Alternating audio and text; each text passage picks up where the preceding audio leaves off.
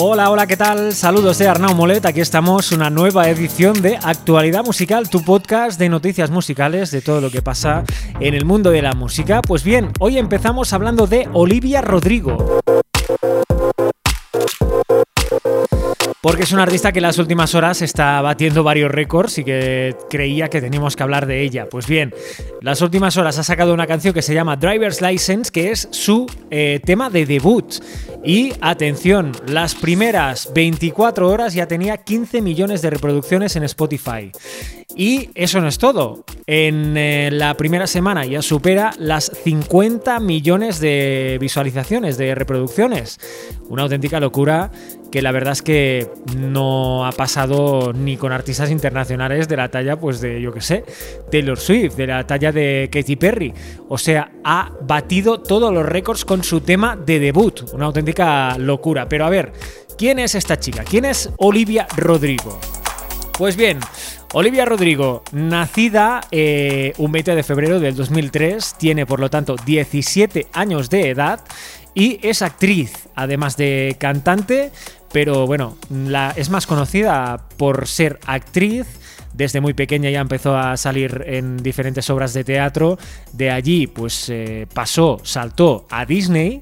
Y claro, allí a Disney pues ha tenido varios papeles importantes. De hecho, en 2016 hizo eh, una serie bastante importante que se llama Bizarre Bark, una serie que bueno, tuvo bastante audiencia y este fue el primer eh, papel importante, proyecto grande que hizo Olivia, pero claro, estamos hablando de 2016, por lo que también era muy, muy, muy joven. Mm, y bueno, su papel fue tan bueno que al cabo de poco tiempo ya pasó a formar parte de High School Musical, esta serie musical de Disney que también tiene muchísima audiencia y que, eh, como bien sabrás, o si no ya te lo digo yo, pues compagina un poco lo que es la faceta de actriz con eh, ser cantante. Y aquí Olivia resaltó, pero ¿de qué manera? Hizo varias canciones, la gente se quedó con la boca abierta cuando empezó, empezaba a cantar. todo el mundo decía que esta chica era muy buena, que eh, tenía que sacar algo. Pues bien, su primer tema llegó ahora, en 2021. Se llama, como te digo, Driver's License y está siendo una auténtica locura. Está teniendo tantas reproducciones, de hecho, me he dejado un dato de decirte que en YouTube tiene prácticamente 40 millones de reproducciones el videoclip. O sea que te recomiendo que, que, lo busques, que te lo mires y que juzgues tú mismo, misma, porque Driver's License está siendo la canción de 2021 y llevamos 18 días de 2021. Pueden pasar muchas cosas, pero ya te digo que lo que ha pasado con esta chica, con esta canción, será muy, muy, muy difícil de igualar.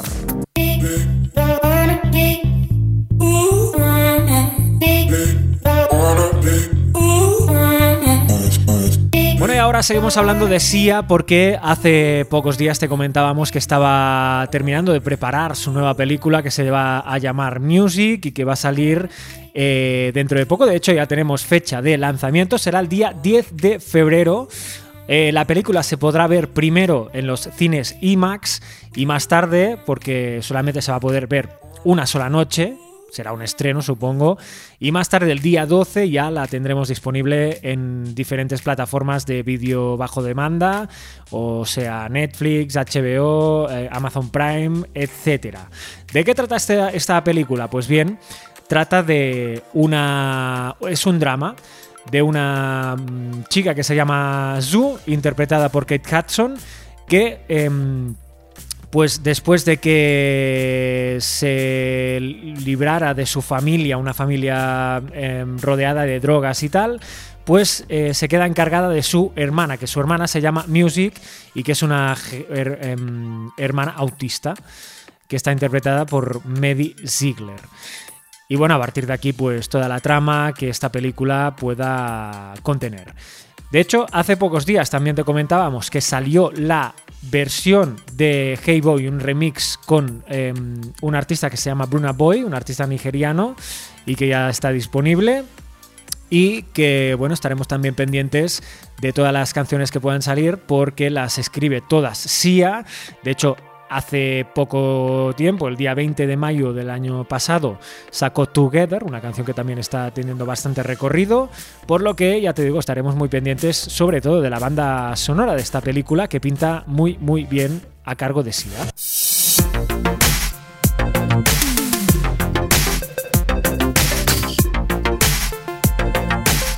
Bueno, y ahora hablamos de los Backstreet Boys. Sí, sí, tal y como lo oyes, ¿eh? los Backstreet Boys, esta banda que a mediados de los 90 se hizo muy, muy popular con temas que arrasaron todas las listas y que, bueno, en 2005 se separaron, pero volvieron, por lo que todavía están en activo y van sacando cositas. Bueno, Larga trayectoria quiere decir también algunos conflictos internos y uno de los que hemos conocido últimamente es un conflicto político dentro de Backstreet Boys. ¿Qué pasó? Pues mira, te lo cuento. Brian eh, parece que es favorable a Trump y Kevin parece que es contrario a Trump. Y Brian hizo un tweet a través de mm, su cuenta de Twitter que animaba a todos sus eh, seguidores a pasarse a Parler, esta plataforma que utilizan los seguidores de Trump porque dicen que Twitter les censura y todo esto, este rollo.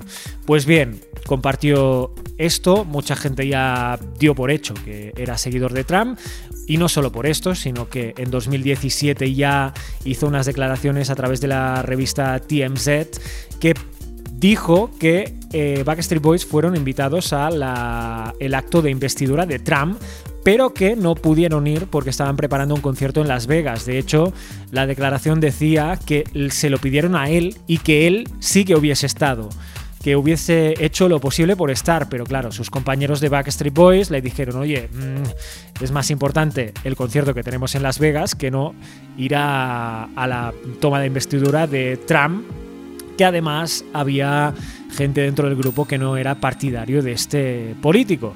Pues bien, Kevin eh, respondió a través de Twitter, no le respondió directamente, pero mucha gente ya tomó como eh, hecho que iba directamente para Brian. Eh, compartió un artículo en el que ponía, es interesante de leer. Y en el artículo el título era He perdido un amigo por culpa de QAnon. QAnon, como sabes, es el grupo de extrema derecha que está, es partidario de Trump. Por lo que, bueno, está bastante claro que va dirigido directamente a su compañero eh, y que esto, por lo que nos llega, ha causado un pequeño problema político dentro de los Backstreet Boys. Mientras tanto, Nick Carter, otro componente también de los Backstreet Boys, ha anunciado que será padre, o sea, él a su rollo, no tiene ningún problema, ha anunciado que será padre de su tercer hijo, que además, como ha dicho, ha sido una sorpresa. Él ha comentado a veces, la vida te bendice con pequeñas sorpresas, compartiendo lo que es, eh, bueno, la foto de, de la eco que le hicieron a su mujer. En fin, ya lo sabes, conflicto dentro de los Backstreet Boys, tú.